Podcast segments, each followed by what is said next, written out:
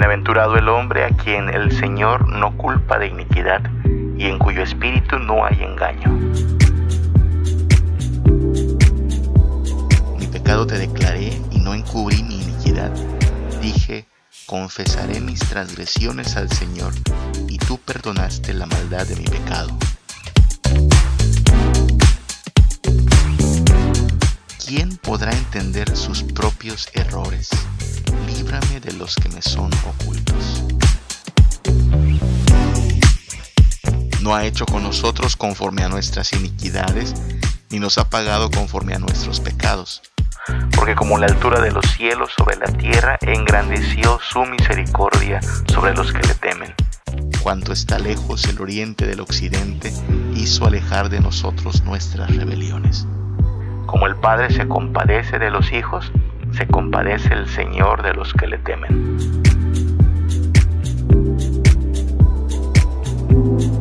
¿Quién podrá entender sus propios errores?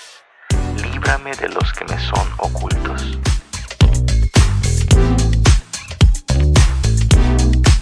Contra ti, contra ti solo he pecado y he hecho lo malo delante de tus ojos para que seas reconocido justo en tu palabra y tenido por puro en tu juicio.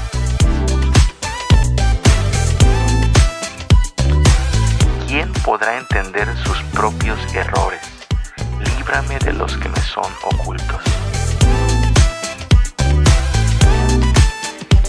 Mas Dios muestra su amor para con nosotros en que siendo aún pecadores, Cristo murió por nosotros.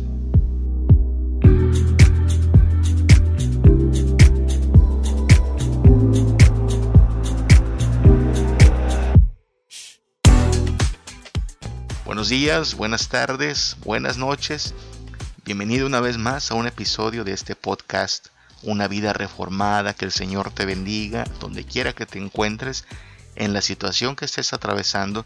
Que Él sea tu amparo y tu fortaleza y te extienda su bendición, su consuelo, su ayuda, su salvación y todo lo necesario para vivir. Bienvenidos una vez más a este podcast. Estamos hablando en esta temporada acerca de lo importante que es nutrirnos de la palabra de Dios. Hacer de la Biblia una herramienta de uso continuo para conocer a Dios, para conocer nuestras propias necesidades, para tener una dirección correcta, para aprender sabiduría, para caminar con Cristo, para madurar en la vida cristiana, este libro tan importante que es la Biblia, inspirado por Dios para instruirnos, corregirnos, redarguirnos y darnos todo el conocimiento necesario para avanzar día a día hacia la santidad. Debiera ser importantísimo en nuestras vidas no solo el leerlo, ¿sabes? No solo debemos ser oidores, sino convertirnos en hacedores de la palabra de Dios. Pero hay que leerlo porque allí comienza esta dinámica, siendo oidores. Si no comenzamos siendo oidores, pues mucho menos podremos llegar a ser hacedores de la palabra de Dios. De ahí es que necesitamos entonces hambre, necesitamos que Dios nos dé interés, hambre en su palabra, necesidad de conocer su voz. Hemos comenzado desde el episodio anterior con una lista de analogías acerca de la palabra de Dios. Hemos dicho ya que la Biblia, este libro de Dios, es como pan para nuestra alma, es un libro que tiene una función nutritiva para los cristianos, tal como los niños recién nacidos quieren su lechita, así también los niños de Dios, los hijos de Dios, los nuevos nacidos, tienen hambre. Dios genera en nosotros hambre y esta hambre puede ser saciada solo en la palabra del mismo Señor. Es Jesús quien ya lo dijo también, que no solo de pan vivirá el hombre, sino de toda palabra que sale de la boca de Dios. Pues bien, hoy vamos a considerar otra analogía. Estamos enunciando algunos de los muchos, muchos usos que tiene la palabra de Dios para nuestra vida. Juan Calvino, un gran teólogo en el pasado, enumeró tres usos de la ley. Él decía que la ley tenía al menos tres usos para la vida del cristiano. Y aunque estos tres usos, él los aplicó a la ley, específicamente a los mandamientos de Dios, en realidad son aplicables para toda la palabra. Él decía precisamente que la ley tiene un uso restrictivo. Ya hablamos también de eso en un episodio anterior diciendo que la palabra de Dios es como un freno. La palabra de Dios nos frena a nivel de conciencia, a nivel de conducta, y ese es el uso restrictivo de la palabra de Dios. Y aunque Juan Calvino lo establecía específicamente para hablar de la ley, repito, podemos decir que toda la Biblia, toda la revelación escrita de Dios cumple con este propósito. Si usted y yo somos cristianos, podemos saber que Dios va a restringirnos con su palabra de manera que nos alejemos de todo aquello que es pecaminoso, todo aquello que le deshonra.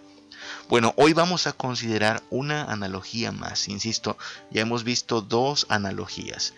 Ya hemos dicho que la palabra de Dios es como pan que nos alimenta, que nos nutre. Ese es el uso nutritivo, podríamos decir. Ya hemos dicho también que la palabra de Dios es como un freno que nos detiene eh, del ir hacia el camino del error que nos impide avanzar hacia el pecado. Ese sería el uso restrictivo. Hoy vamos a ver una tercera analogía y esta consiste en considerar la Biblia como un espejo. Juan Calvino decía que la ley de Dios tenía también ese uso y le llamaba el uso evangélico. Y este uso evangélico consiste en mostrarnos nuestra grave condición. Primero, guiarnos entonces hacia Jesucristo, que es el único que nos puede librar de esta condición de pecado. En su uso evangélico es como si la palabra de Dios nos dijera, te tengo dos noticias, la mala y la buena, en ese orden. Primero la mala la mala noticia es que eres más malo de lo que crees. Estás en serios problemas a causa del pecado. La buena noticia es que Cristo Jesús es la solución para ese grave problema. Pues bueno, en esta analogía vamos a considerar solo la mitad del uso evangélico, ¿ok? Eh, vamos a hablar de la mala noticia que tienes que saber para que entonces Cristo se vuelva tan importante en tu vida. Y por eso la Biblia vamos a considerarla como un espejo. La Biblia es eso, como un espejo, nos muestra cómo somos. Sabes, el conocimiento de Dios también es conocimiento de nosotros mismos. La Biblia nos revela quién es Dios, pero también nos revela quiénes somos nosotros. Y lo hace sin filtros, lo hace sin máscaras, tal como un espejo. Si te tomas una foto con tu teléfono inteligente, tú ya sabes que hoy a muchos les gusta eliminar ciertos detalles de su rostro, mejorar un poquito la apariencia. Hay aplicaciones que tienen muchos filtros para dejarnos un poquito más claros de la piel, para borrar las líneas de expresión, para hacer parecer que los cachetes no están tan redonditos. Y eso, bueno, es parte de la cultura en que vivimos. Tristemente, la cultura actual le da mucha importancia a la apariencia y las redes sociales se han vuelto un escaparate para la vanidad, para presumir el físico, para exaltar lo bonito que puede ser un rostro o un cuerpo. Y, sin embargo, puede ser muy engañoso, ya sabes, mucha gente es una en sus redes sociales y en la vida real es totalmente diferente, pero principalmente viven de apariencia y una apariencia con filtro. Bueno, la Biblia no hace eso. La Biblia no nos pone filtro como tampoco lo hace un espejo. Mm, que yo sepa, no se ha inventado un espejo con filtros. Y es que no tiene sentido. No tendría sentido, ya que el propósito del espejo es reflejar las cosas tal como son. Pues lo que queremos es que el espejo no mienta. Si allí hay una arruga, si hay un granito, si hay una marca en la piel, el espejo evidencia estas realidades. Y asimismo es como la Biblia también nos retrata a nosotros mismos, nos revela tal como somos. Por eso decimos que la Biblia es como un espejo. No nos dice lo que nosotros quisiéramos escuchar. A lo mejor nosotros quisiéramos escuchar que somos bonitos, que somos buena gente, que estamos bastante bien así, pero la Biblia lo que va a hacer es confrontarnos con nuestra realidad. Nos dice lo que somos, nos muestra nuestros defectos, la grave condición en que nos encontramos y nos revela cuán profundo es ese problema llamado pecado. Por eso esta analogía nos habla de la Biblia como si fuera un espejo, porque nos revela quiénes somos y nos da a conocer nuestra condición, nuestra problemática, a fin de que nosotros reconozcamos la gravedad y lo horrendo del pecado. He aquí entonces la primera parte de lo que llamaríamos el uso evangélico de la Biblia, lo que Juan Calvino llamó el uso evangélico. La Biblia, antes de llevarnos a Cristo, funciona como un espejo para revelarnos cuán grave es nuestra situación. Y entonces comienza con darnos primero que nada la mala noticia. Nos dice que no somos tan buenos como pensamos. Sabes, nosotros por lo general tendemos a pensar muy bien de nosotros mismos. Pensar en los demás es otra cosa. Si yo te pregunto, eh, mira, ¿podrías decirme 10 defectos de tu esposo o 10 defectos de tu suegra o 7 defectos de tu jefe o tu patrón? Si te pones a elaborar una lista de los defectos de tus vecinos o incluso de tu padre y tu madre, a lo mejor podrías decir, mira, eh, tengo mucho más que decir. La lista eh, es mucho más grande que solo hablar de 10 defectos. Mi suegra es un estuche de defectos, mi esposa en realidad es insoportable con tantos defectos que tiene. Quizá sí, me podrías enumerar todas las cosas malas que hace la gente a tu alrededor. Podrías decirme muchas cosas malas acerca de ellos. Pero si luego te pregunto acerca de ti mismo, oye, dime 10 defectos que hay en ti. Quizá en nuestra arrogancia saldríamos con aquello de, bueno, yo no tengo tantos defectos, no soy una persona tan complicada, no soy tan malo, ¿sabes? En realidad soy un pecador promedio. No tengo tanta maldad, no tengo tantos defectos, quizá uno que otro defectito por allí, pero no es para tanto. ¿Te das cuenta? Esta es generalmente la actitud que tenemos hacia nosotros mismos. Somos más flexibles, somos más condescendientes, tendemos a pensar muy bien cuando se trata de nosotros mismos. Pero lo que va a hacer la Biblia, la palabra de Dios, esta palabra de verdad, es cumplir con esta función evangélica y primero que nada destruir ese ego, arruinar nuestra vanidad, demostrarnos que no, no somos tan bonitos como pensamos, no somos tan buenos como creemos, no somos tan buena gente como tratamos de aparentarlo. Somos malos en realidad, somos perversos, somos egoístas, somos idólatras, somos personas que maquinamos cosas malas. A lo mejor aparentamos muy bien, pero tú y yo sabemos que somos personas con serios problemas de maldad. Y si no lo alcanzamos a ver, si no nos alcanzamos a ver así de malos, es incluso una señal más de lo grave que puede llegar a ser el pecado, que incluso opera produciendo una especie de ceguera espiritual. Ya no nos damos cuenta ni de nuestros propios males. Así de grave es la insensatez que nos ciega a nuestra propia maldad. Pero no te preocupes, la palabra de Dios y su Espíritu Santo nos van a revelar precisamente que no somos tan buenos y van a desmantelar nuestro orgullo, nuestra arrogancia, para mostrarnos así, sin filtros ni máscaras, a nuestro verdadero yo. Jesús quería que tuviéramos esto bien claro. Allá en Mateo capítulo 5, Jesús comenzó un discurso que se alargó hasta el capítulo 6 y 7 de Mateo, que es conocido como el Sermón del Monte.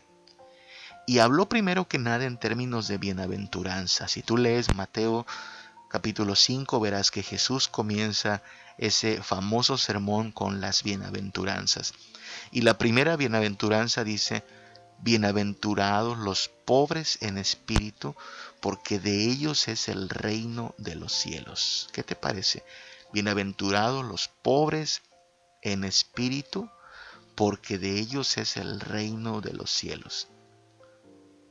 Los pobres de espíritu tienen acceso libre al reino de los cielos. Son bienvenidos en el reino de los cielos. Los pobres de espíritu que no tienen nada que ver con ser pobres económicamente hablando. Ser pobre económicamente es bastante sencillo, simplemente con que no tengas trabajo, no tengas dinero, ya estás pobre. Pero Jesús no está hablando de pobreza en términos de dinero o economía, sino pobres de espíritu. Bienaventurados los pobres de espíritu, porque de ellos es el reino de los cielos. ¿Qué es un pobre de espíritu?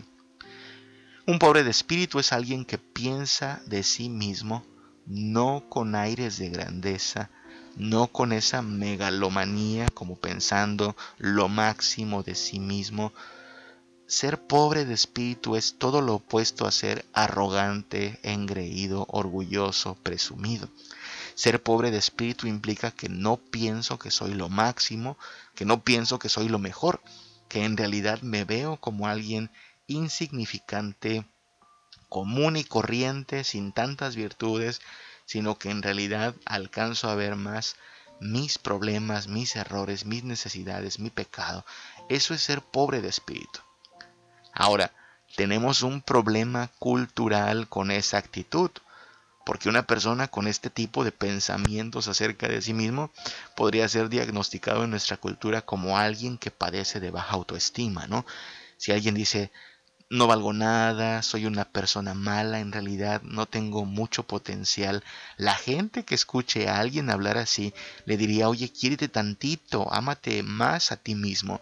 Y tal pareciera que la solución para una persona que tiene esta clase de pensamientos es vamos a inflarle el ego, vamos a llenarle de autoestima hasta que pueda decir, soy lo máximo, soy especial, tengo potencial, yo puedo, yo soy grande.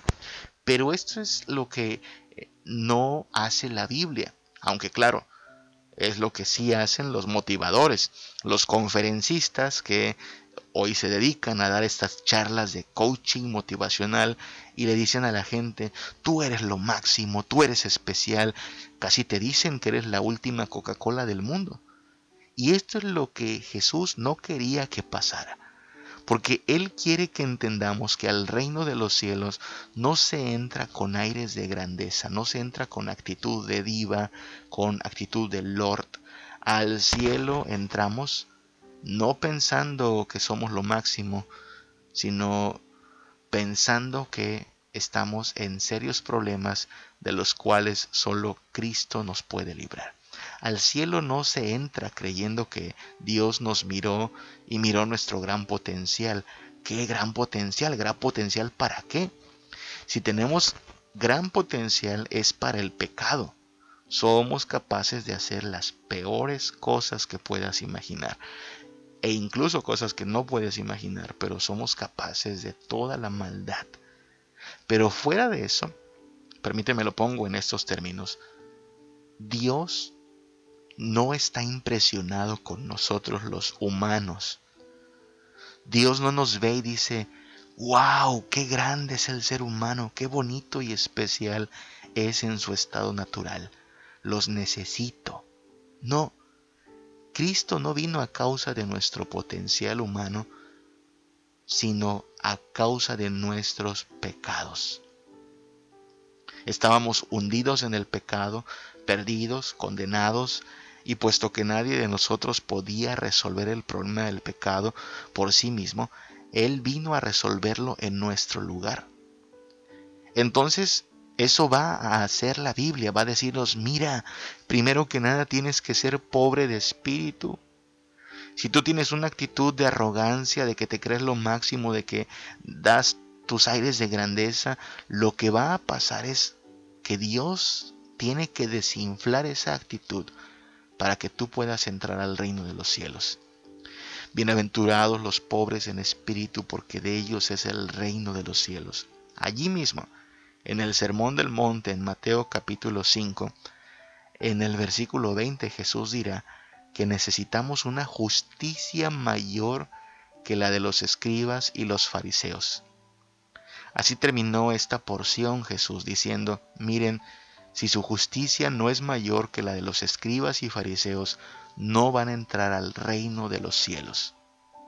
Cuando Jesús dice que tienes que mostrar una justicia mayor, con justicia se refiere a obediencia, a buenas obras, al cumplimiento de su voluntad.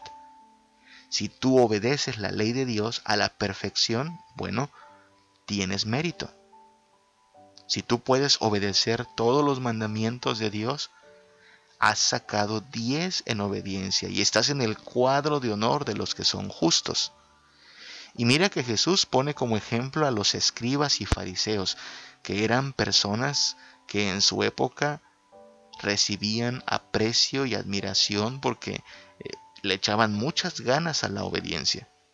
La gente creía que un fariseo era una persona dedicada completamente a Dios. La gente decía, wow, ellos están en el cuadro de honor. Los fariseos estaban en el cuadro de honor para la gente. Pero lo que Jesús hace en Mateo 5:20 prácticamente es como decir, sabes, ni siquiera ellos entran en el cuadro de honor. Ni siquiera ellos se ganan el reino de los cielos por sus méritos. Si quieres entrar al reino de los cielos, tienes que ser mejor que ellos. Y caray, e, eso ya es pedir mucho porque cualquier persona que haya escuchado estas palabras habrá dicho, pues, pues estoy perdido, estoy acabado, porque si los fariseos que eran el referente de perfección, resultan siendo reprobados, pues ¿dónde va a quedar el promedio? ¿Dónde va a quedar la gente que no es ni la mitad de estricto que un fariseo? ¿Te das cuenta? Jesús está tomando a los que creyeron que tenían las mejores calificaciones delante de Dios y los está reprobando.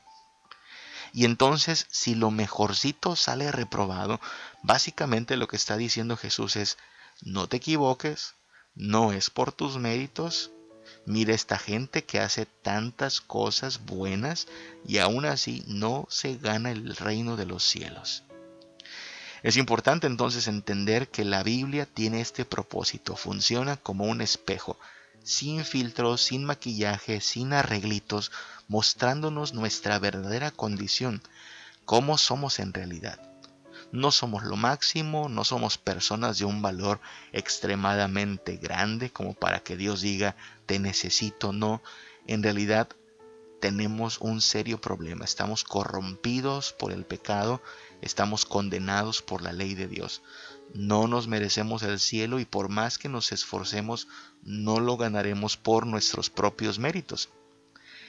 Entonces lo que necesitamos es reconocer, primero que nada, que no somos tan buenos como creemos. Nuestros méritos, nuestras buenas obras no van a ser suficientes para llevarnos a la gloria de Dios. Isaías 64:6 dice así: Si bien todos nosotros somos como suciedad, mira a qué nivel nos pone, suciedad.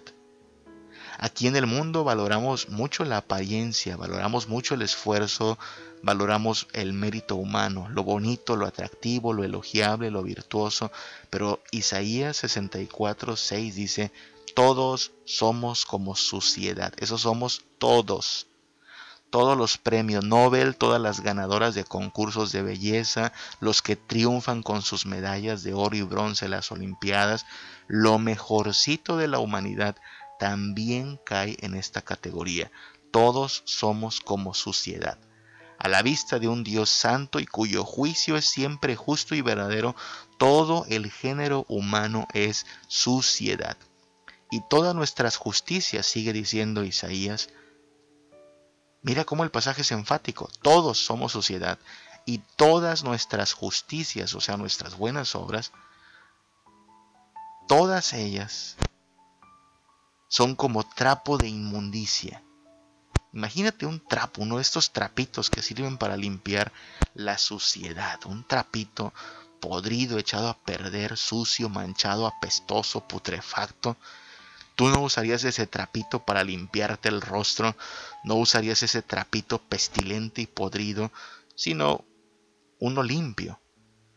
Pero lo que dice Isaías es que nuestras justicias, o sea, todo aquello de lo cual alardeamos, aquello de lo cual presumimos, nuestras medallas, nuestros premios, nuestras buenas obras, todas esas cosas son inútiles y desagradables, tal como él es un trapo de inmundicia, apestoso, maloliente, sucio y podrido, no hay nada de qué presumir. Y sigue diciendo Isaías, caímos todos como la hoja, así de frágiles como las hojitas que se lleva el viento, Así son nuestras buenas obras. Se van como las hojas al aire. Y nuestras maldades, dice Isaías, nos llevaron como viento. Sí, eh, este puede ser un golpe muy duro porque derrumba nuestro ego, derrumba nuestra altivez, anula nuestra arrogancia. No hay nada de qué presumir delante de Dios, a lo mejor delante de los hombres, ante la vista de las personas, puedes presumir tus logros, dar la apariencia de que eres buena gente, alzarte el cuello y pretender que eres importante, pero a Dios no lo sorprendemos. A Dios no le sorprenden nuestros méritos, ni los logros, ni la apariencia. Él nos ve tal como somos, como sociedad y mira nuestras justicias como lo que realmente son, como un trapo de inmundicia. Ahora, hasta aquí alguien podría decir, oye, pero ¿de qué me hablas? Yo creí que la Biblia tenía un mensaje positivo y optimista, lleno de esperanza, y me sales con esto. En vez de hacerme pensar cosas bonitas, me haces tener temor, porque si no soy tan bueno, entonces, ¿qué me va a pasar? Me haces sentir mal conmigo mismo al decirme todo esto. Y bueno, es que allí es donde comienza el proceso de entender el Evangelio. El Evangelio no es para personas que se sienten bien consigo mismas. Si tú te sientes bien contigo mismo, no necesitas el Evangelio, no necesitas salvación, no necesitas perdón de pecados. Es que el Evangelio no es para personas que se creen lo máximo. Si te crees lo máximo, no necesitas un redentor, ya eres alguien grande, ya eres una estrella. Pero lo primero que tiene que hacer Dios para que entendamos la grandeza del Evangelio es confrontarnos con la gravedad de nuestro pecado. Y eso es lo que hace con su palabra y con su Espíritu Santo.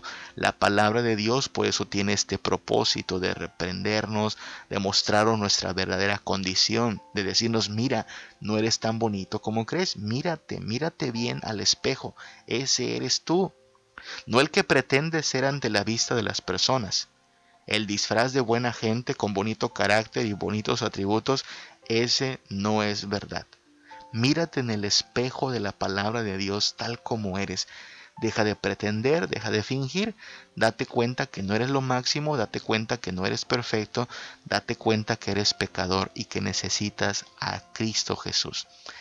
Este es el uso reprensivo de la ley y de la palabra de Dios reprendernos, mostrarnos la gravedad de nuestra condición. Ahora, ¿por qué termina siendo esto algo bueno? ¿Por qué sería bueno que la Biblia nos confronte de esta manera?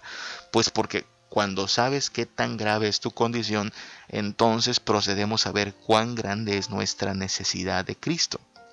Cristo no viene a nuestra vida a ser un complemento, a ser un añadido, Cristo no viene a nuestra vida a darle una maquilladita o una pequeña reparación, porque no es lo que necesitamos, no necesitamos una manita de gato, sino un cambio radical. Necesitamos una obra completa de restauración. Pero si no te das cuenta de esta condición, entonces no vas a valorar la obra de Cristo. Cristo se quedará pequeñito, será un accesorio, porque pues estoy bien, y si pienso que estoy bien, no necesito más que un empujoncito, una ayudadita. Pero no, cuando te das cuenta de que estás en bancarrota y de que no vales nada, cuando sabes que en realidad eres como basura y como un trapo de inmundicia, entonces, caray, Cristo es lo que necesitamos y no necesitamos nada más tantito de Él, sino que obre en nuestra vida a profundidad, con todo su poder en todo nuestro ser y con toda su gracia. Entonces sí, este puede ser un golpe duro para nosotros, para nuestro ego, para nuestra vanidad y arrogancia, Pero aquí es donde comienza el camino hacia el Evangelio, el camino hacia Cristo, en mirarnos tal como somos, en darnos cuenta de que no somos tan buenos y quedarnos eh, preocupados por nuestra condición. Dios hará que no nos guste lo que vemos al espejo para que entonces sepamos que necesitamos de su ayuda y ayuda en serio. Y allí es donde comienzan las buenas noticias, cuando sabemos que Cristo vino a buscar no lo mejor de la raza humana, que Cristo no vino como un buscatalentos, sino que viene a rescatar a los pecadores, a los malos, a los que no valen nada y están en bancarrota. Allá en Marcos capítulo 2 versículos del 14 en adelante se nos narra cómo Jesús conoció a un hombre llamado Leví, también conocido como Mateo. Este Mateo se dedicaba a los negocios turbios, era recaudador de impuestos, un cobratario del imperio romano y sin duda habrá estado metido en actos de corrupción. Era alguien acostumbrado básicamente a extorsionar a las personas a fin de ganar dinero. Pero Jesús se acercó ese día y le dijo, sígueme. Y Leví Mateo siguió a Jesús, lo dejó todo, dejó sus ganancias, dejó su empleo que le daba grandes dividendos y se convirtió en un discípulo de Jesús. Ese día estaba contentísimo de que Jesús lo hubiera llamado como seguidor. Y entonces este Mateo, gozoso, hace una fiesta y obviamente en su fiesta pues están sus amigos. Pero dime, ¿A qué clase de amigos invitas si eres un ex mafioso? ¿A qué clase de amigos invita un ex mafioso a su fiesta? Pues a los mismos mafiosos con los cuales convivía, a los mismos compañeros de negocios. Así es que en esa fiesta se encuentra Jesús con su nuevo discípulo, pero estará llena de publicanos, de recaudadores de impuestos, tal como Leví mismo lo era. Y por allá en otra esquinita están los escribas y los fariseos, estos personajes que se creían pues lo máximo, aquellos que pensaban que por su intento de obedecer la ley de Dios ya eran aprobados y perfectos, y están juzgando, están juzgando no solo a Mateo y sus amigos, sino juzgando también a Jesús. Ellos que se creen lo máximo, que se creen la perfección, no pueden ver cómo Jesús, quien se supone es tan bueno, está comiendo con esa gente tan mala. Los fariseos se preguntan, ¿por qué Jesús come y bebe con estos pecadores, con estos publicanos? Mira la arrogancia, tú puedes imaginarte a Jesús en la mesa con Mateo, a quien acaba de llamar a la salvación, sentado con los amigos de Mateo, la estarán pasando bien. Para ellos también podría haber salvación. Si se rinden en fe y arrepentimiento, hallarán salvación. Pero en aquella esquina están los señores fariseos criticando, juzgando por qué Jesús se junta con pecadores. Y entonces, cuando Jesús nota esta clase de reclamos, dirá estas hermosas palabras. Y son hermosas porque están llenas de esperanza para ti, para mí, si nos vemos tal como somos, pecadores en bancarrota. Marcos 2, 17 dice estas palabras, las palabras que Jesús dijo ante los reclamos de los fariseos. Los santos no tienen necesidad de médico sino los enfermos. No he venido a llamar a justos, sino a pecadores. Estas palabras han de haber sido muy, muy duras para los fariseos. Lo que está diciendo Jesús es, bueno, si ustedes eh, se ven como lo máximo, si ustedes se ven a sí mismos como justos en potencia, no necesitan de mí. Y yo no vine por ustedes, yo no vine a buscarlos a ustedes, los perfectos no. Vine a llamar a los pecadores, a los perdidos, a los que no valen nada, a los condenados, a los malditos. Vine por ellos. Los santos no necesitan de un perdonador, tal como los enfermos no necesitan ir al doctor, ellos ya están sanos. Los sanos no necesitan ayuda. Son los enfermos los que buscan la ayuda del doctor. ¿Te das cuenta? Lo que está diciendo Jesús es, en, en esta fila solo se forman los pecadores. Esta fila es para que se formen los que ya se dieron cuenta de que no están sanos. Esta fila es para que se formen los que se dieron cuenta de que no son justos. Y yo estoy llamándolos a ellos, a los pecadores.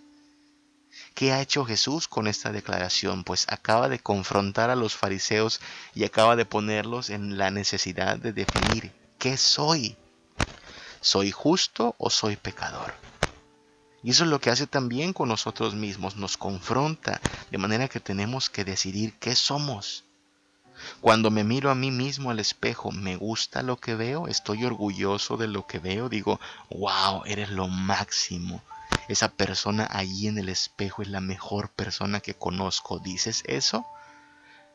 O cuando me miro al espejo me avergüenzo de lo que veo porque sé muy bien, me doy cuenta de que aunque trate de aparentar que no soy tan malo, en realidad soy perverso, soy pecador, soy miserable, soy malo. Entonces Jesús va a hacer eso. Y lo hace con los fariseos y lo hace contigo, conmigo, con todas las personas. Nos llama a mirarnos al espejo y ser bien sinceros y decir, ¿qué ves? ¿Ves a una persona buena? ¿Ves a una persona con potencial? ¿O ves a una persona mala, perdida y necesitada de ayuda?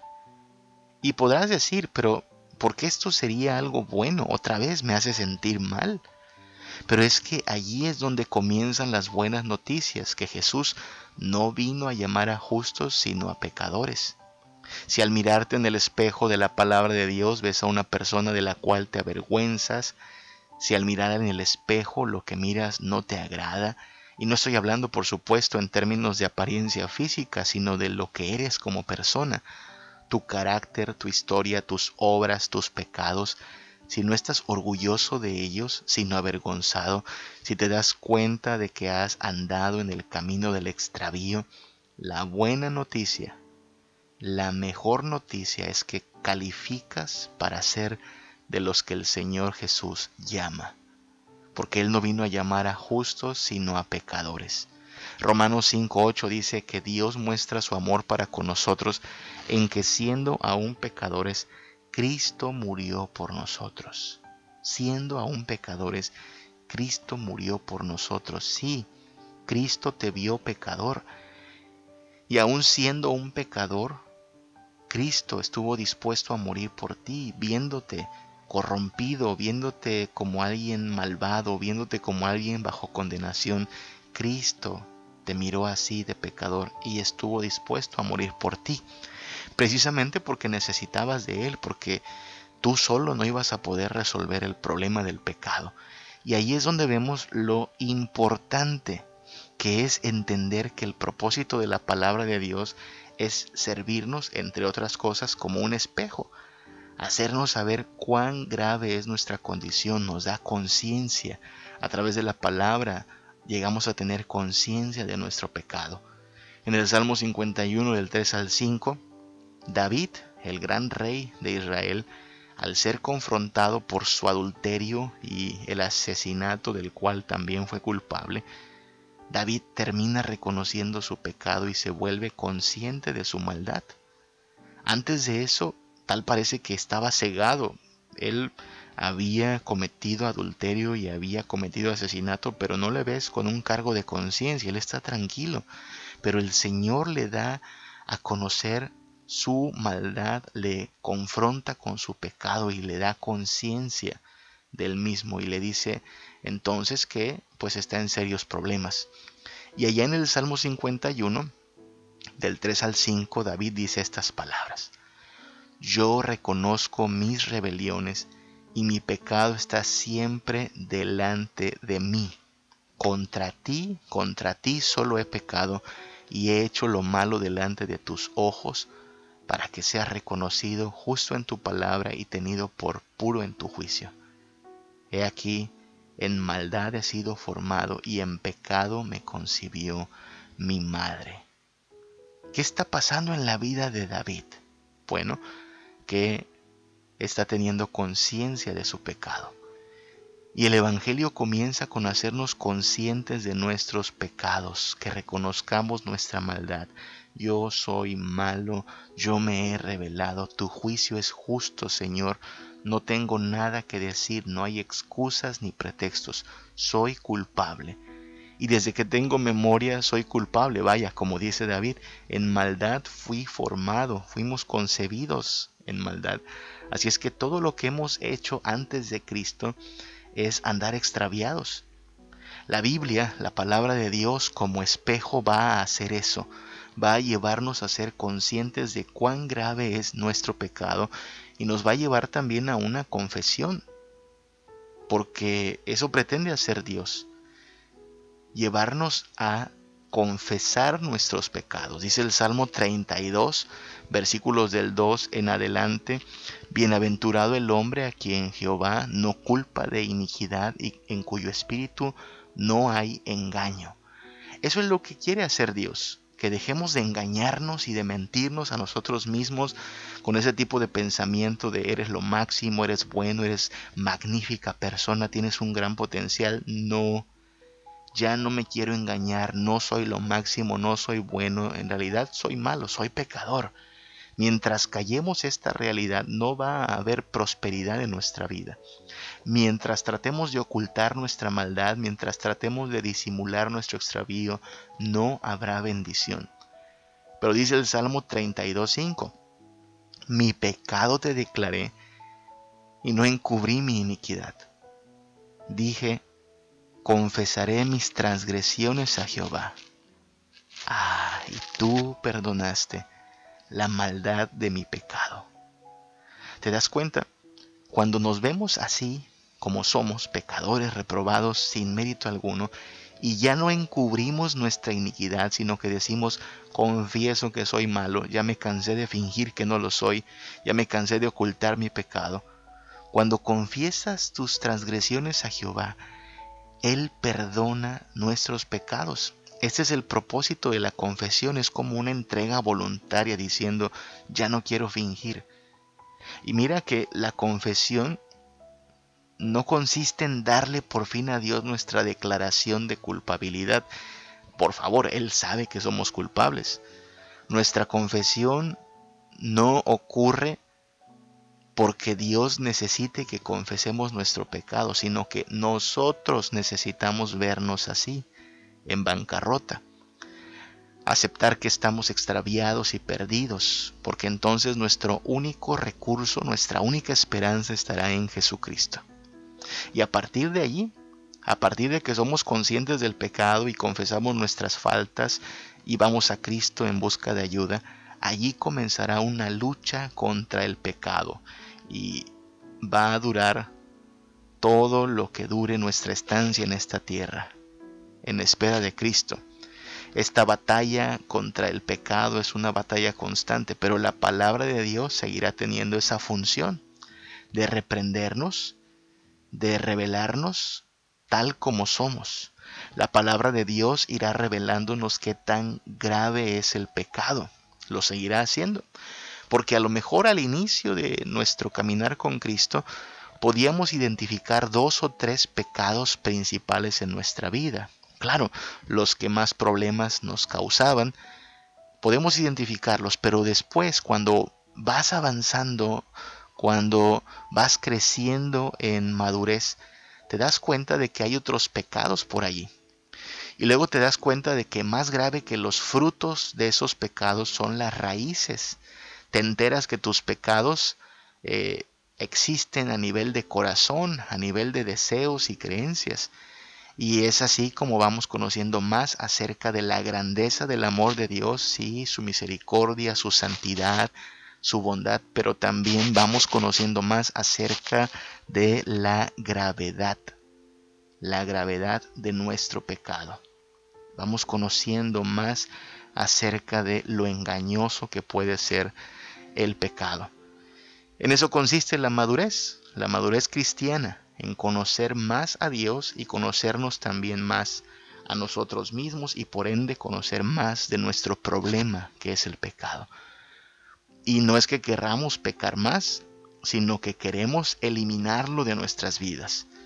Todo el pecado que se pueda erradicar de nuestra vida tanto como podamos hacerlo en esta vida a fin de ser santos.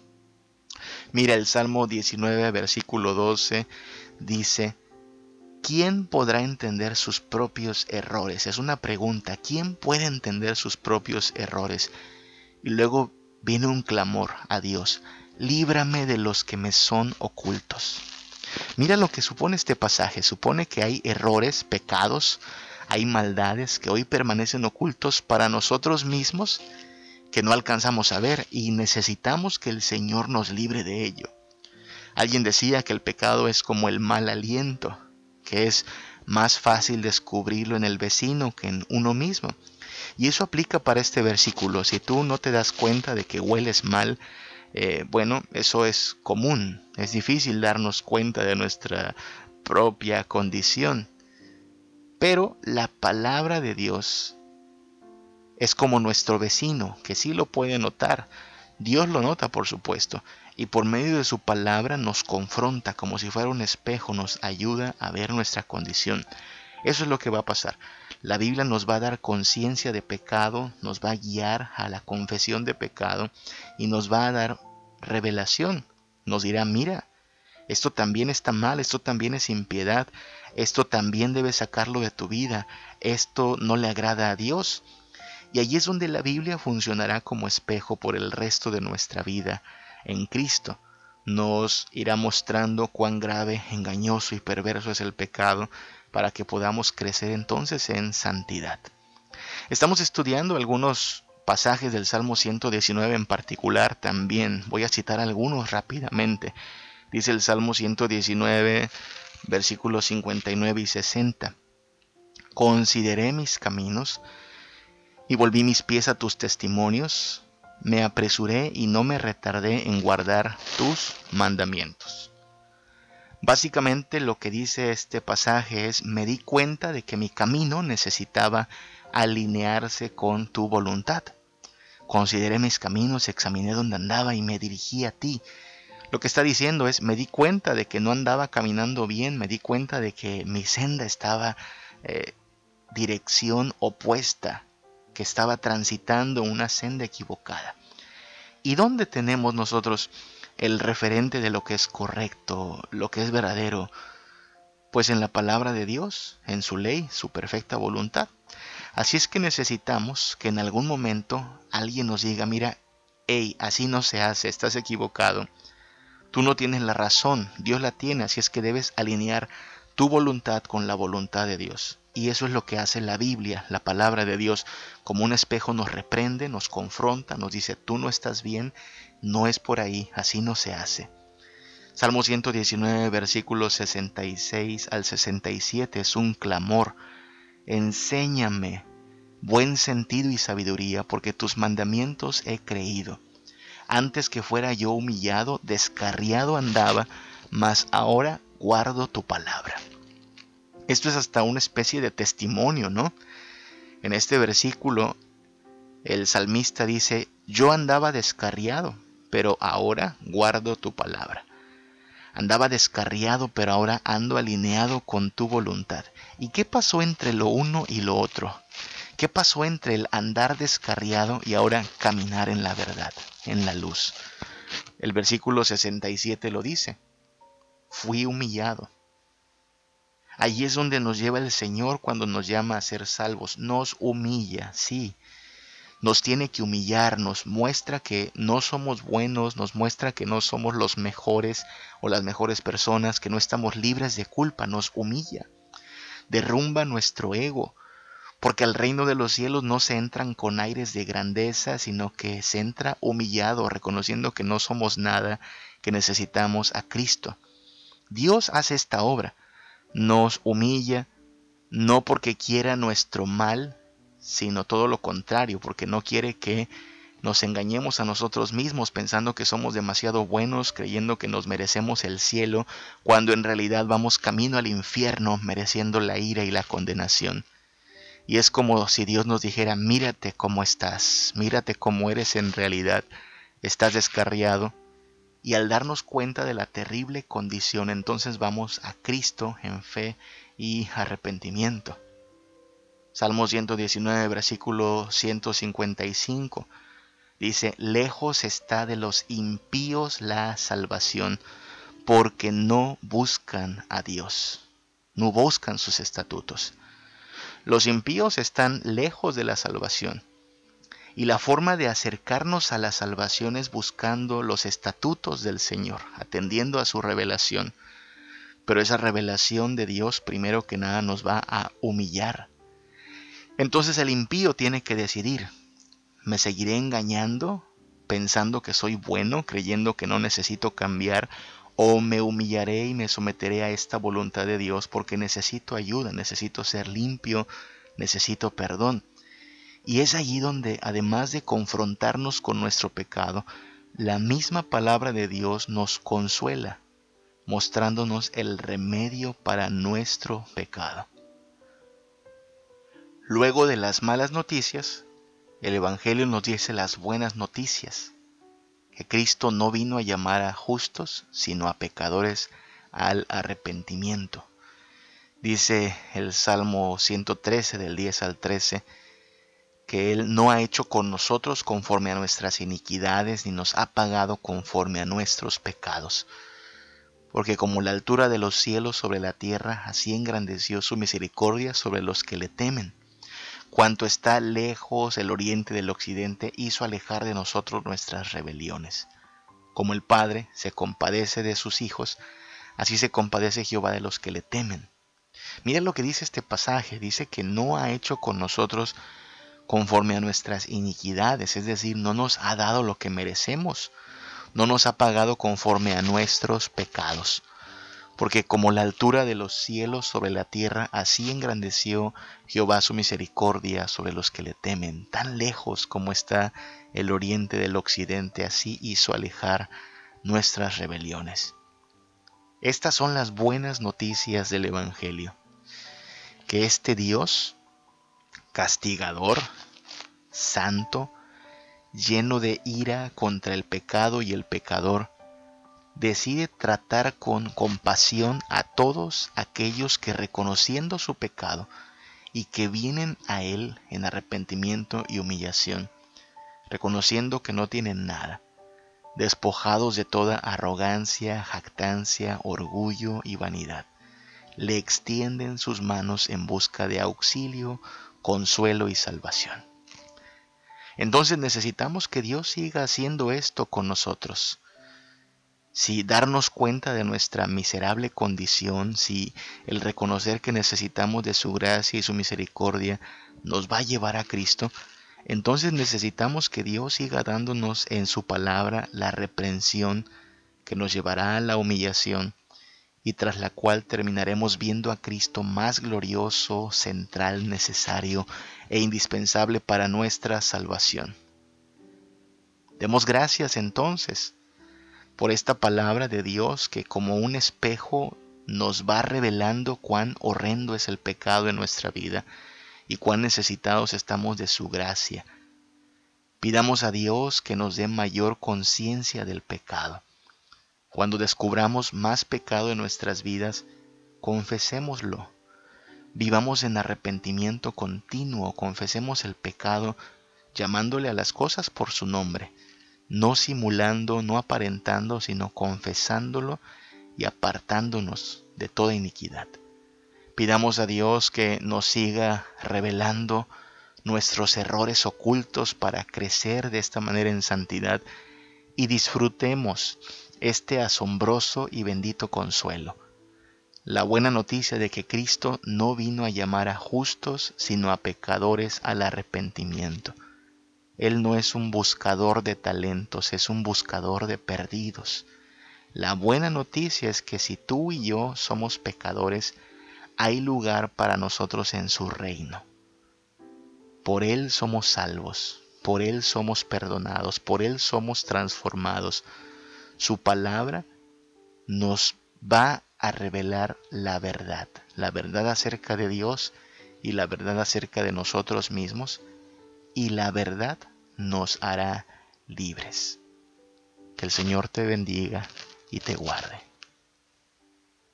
Cuando pienso en tu amor tan bello y te veo a ti en santidad y tu divinidad excede las riquezas de este mundo. Cuando te siento en mi corazón, cuando me llamas con tu amor, cuando todo está